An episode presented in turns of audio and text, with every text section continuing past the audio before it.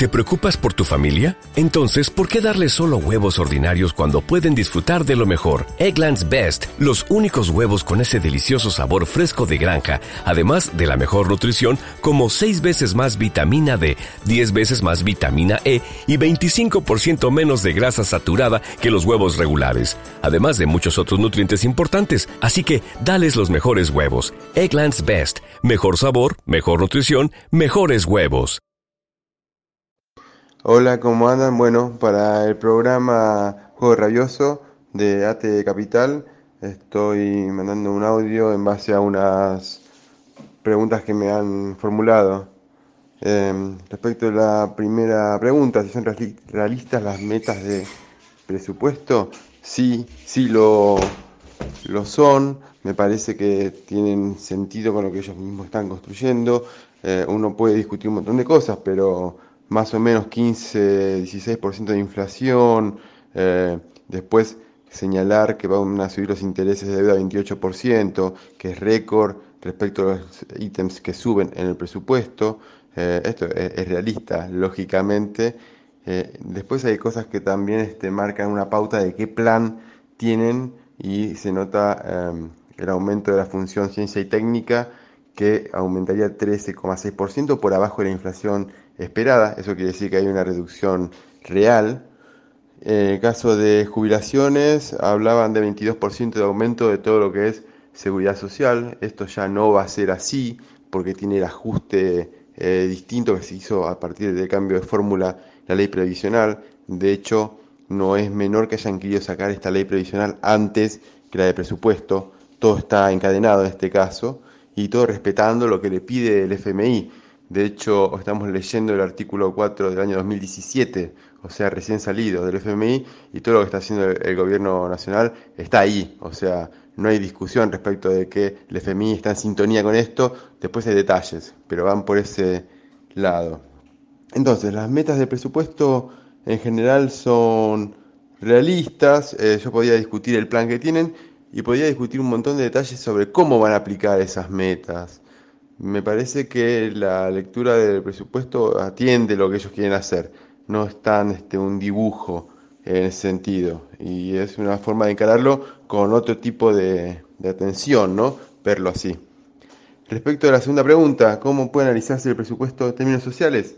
Bueno, eh, lógicamente respecto de las funciones este, que atienden lo social, por ejemplo, ellos hablan de un aumento de la función de educación del 22%, de la función salud del 17%, de, em, bueno, como ya dije, de las prestaciones sociales un 22%, que no va a ser, ¿no? Eh, bueno, hay que ver qué pasa con la educación. Si hay un aumento de educación del 22% y en el medio echan un montón de docentes y la verdad que pasa ya que sea em, un dato de crecimiento real, hay un deterioro, ¿no? Por lo menos de la calidad de vida de los alumnos y de, sobre todo de los docentes. Entonces, no creo que se pueda escindir la eh, vida del laburante que se dedica a algo con ese algo, ¿no? Bueno, es, son formas de leerlo. Eh, ellos lo ven de otra forma y seguramente estas cosas ayudan a entender qué lógica eh, tiene la mirada social dentro del presupuesto. por ejemplo, hasta 2015 había crecido todo lo que son eh, seguridad social en términos de gasto sobre el PBI, casi 10% del PBI, y desde 2015 empieza a bajar. Eso muestra que empieza a, bajar sobre el PBI, ¿no? Eso muestra que empieza a haber otro hincapié, otra eh, prioridad, que no es tanto eso, sino que pasa a, buscar que eso no, no, lastime otros objetivos, ¿no? Por eso ya no aumenta más que eh, el PBI como venía siendo antes sino que por el contrario baja eh, en proporción del PBI. Bueno, esa es la lógica del gobierno de Cambiemos, ¿no? Un ajuste, una concentración de ganancias, una recuperación y restauración de ganancias de sectores concentrados, sobre todo los más transnacionalizados. De eso se trata. Entonces no, no necesitan, no quieren, no, no están buscando que mejoren las cuestiones sociales internas porque eso les genera algún tipo de demanda de dólares, esto, esto es más, más técnico, pero les genera, cuanto más gasto interno tenés, más ingresos reales tenés internamente, más dólares necesitas para poder sostener eso, por la relación con el exterior y por otras cuestiones más. eh, también para sostener un tipo de cambio que, acompañe esa, esa mejora, ¿no? Bueno, todo esto no es lo que busca este gobierno, este gobierno busca que esos dólares sean más bien de los sectores concentrados y transnacionalizados, entonces ajustan en ese tipo de cuestiones.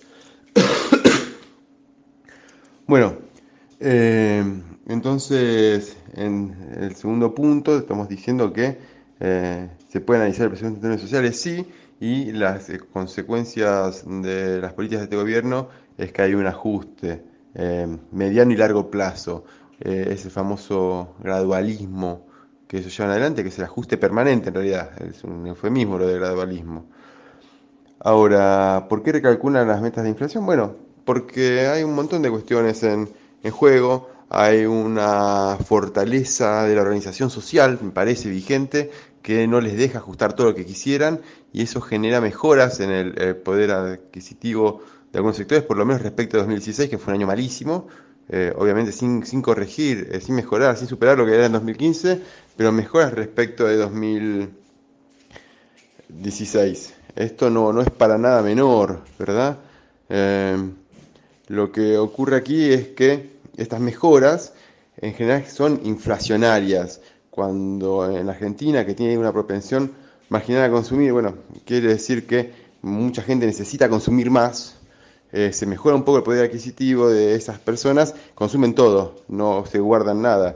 Y este consumo general, bueno, es unas lecturas que uno puede hacer sobre la inflación, que tiene que ver con una inflación de puja distributiva. Eh, sectores concentrados buscan apropiarse de ese excedente que tiene que ver con la redistribución y entonces aumentan los precios.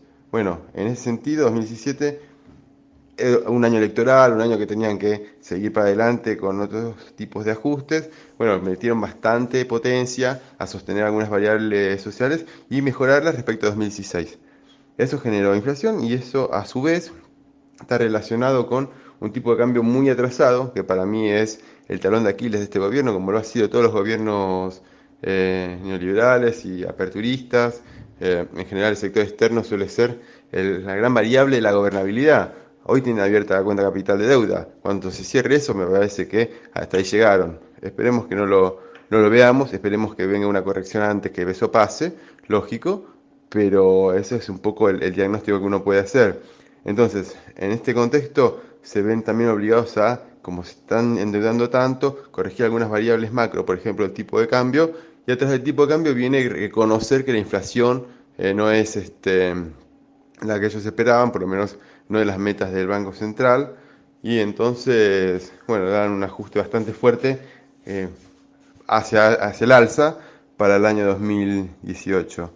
Eh, las metas de inflación también porque están jugando un montón de cuestiones, como estoy contando, que tiene que ver también con eh, acreedores, tiene que ver con los tipos de negocios que hay detrás, el tipo de tasa que se les da. Eh, están viendo además que no pueden seguir inflando la bola de nieve de las LEVAX, ahí tienen un problema. Bueno, todo eso va también funcionando en que tienen que corregir cosas. Entre ellas, la inflación no me parece eh, que, la, que sea tan, tan determinante respecto a lo que vamos a ver. Sí, probablemente tengamos una inflación más parecida y, superior seguro a lo que ellos dicen ahora, no antes, pero no, no creo que cambie tanto el resto de las medidas monetarias y, tampoco fiscales, ¿no? que son siempre de contracción, son siempre de reducción. La estabilidad macroeconómica es otro de los temas, me parece que es lo más grave que podemos ver. Vemos una cuenta corriente que eso incluye tanto el déficit comercial como los intereses. Y vemos que la cuenta corriente tiene un déficit récord histórico en la Argentina. Y siempre que se tocaban puntos tan negativos, eh, hubo crisis. Ahora no hay crisis porque tienen la buena herencia del desendeudamiento anterior y pueden endeudarse a una velocidad también récord histórico. Pero esto es absolutamente frágil porque cuando no pueden endeudarse en récord histórico, vamos a tener una crisis que espero que no sea histórica, ¿no? Ahí hay un, hay un problema y realmente no es para nada sustentable la macroeconomía de este gobierno. Eh, es una macroeconomía orientada a negocios de sectores puntuales, amigos, transnacionalizados, extranjeros, multinacionales, servicios de energía, eh, etcétera. Que tienen poco derrame además, ¿no? Son sectores que tienen poco derrame, más allá que el de alguna forma ellos lo van llevando según cada año con, algún tipo de mm, política que ayude al derrame, como puede ser la construcción pública. Entonces, de alguna forma matizan eso, pero parecía que es más que nada una estrategia electoral que otra cosa. Vamos a ver cómo sigue. Uno ve que es muy frágil la macroeconomía de Cambiemos y muy peligroso también, ¿no? Para todo el conjunto trabajador, que hace que termina pagando las crisis, porque una crisis histórica también va a ser un problema para los trabajadores, no para los sectores concentrados. Entonces, bueno, ahí hay algo que tenemos que tratar de, de buscar la vuelta para que esto no, continúe en el tiempo mucho, mucho más para no caer en ese, ese lugar. Uno supone que eh, puede darse alguna pelea interesante en 2019, cosa de modificar el rumbo de este gobierno. Bueno, ojalá que eso ocurra. Vamos a ver. Eh, última pregunta tiene que ver que, con que si es más eh, competitivo el dólar que a la salida de, de CEPO. Bueno, la respuesta es que no. Respecto de los 14 eh, pesos que salía el dólar el día que devaluaron, uno ve que la continuidad de esto lo lleva a, más allá que esté en 20, 19 o menos, por ahí anda, no importa, en términos reales el dólar es menos competitivo, el peso es menos, este, está más apreciado en términos reales que en ese punto. Si uno lo compara con el 10 de diciembre de 2015, sí, es un, hay un 20% eh, o un 30%, habría que calcularlo bien, más de competitividad. Pero es poco, es muy poco, y se nota, se refleja en un déficit comercial récord, en una economía que eh, no arranca en términos de consumo, no arranca en términos de ventas, no tiene mercado externo suficiente para colocar todo lo que tendría que colocar para poder ser más sustentable. Bueno, estos son los grandes problemas que tenemos. Eh, espero poder, poder podido dar una pauta más o menos general de lo que estamos conversando y por supuesto les agradezco y cuando quieran seguimos hablando. Chao, un saludo. As a new Western Union customer, you can enjoy a $0 transfer fee on your first international online money transfer. Send money to your family and friends back home the fast, easy, and reliable way. Visit westernunion.com or download our app today to get started, and your first transfer fee is on us. FX gains apply, not available for credit cards and transfers to Cuba. Services offered by Western Union Financial Services Inc. and MLS 906983 or Western Union International Services LLC and MLS 906985.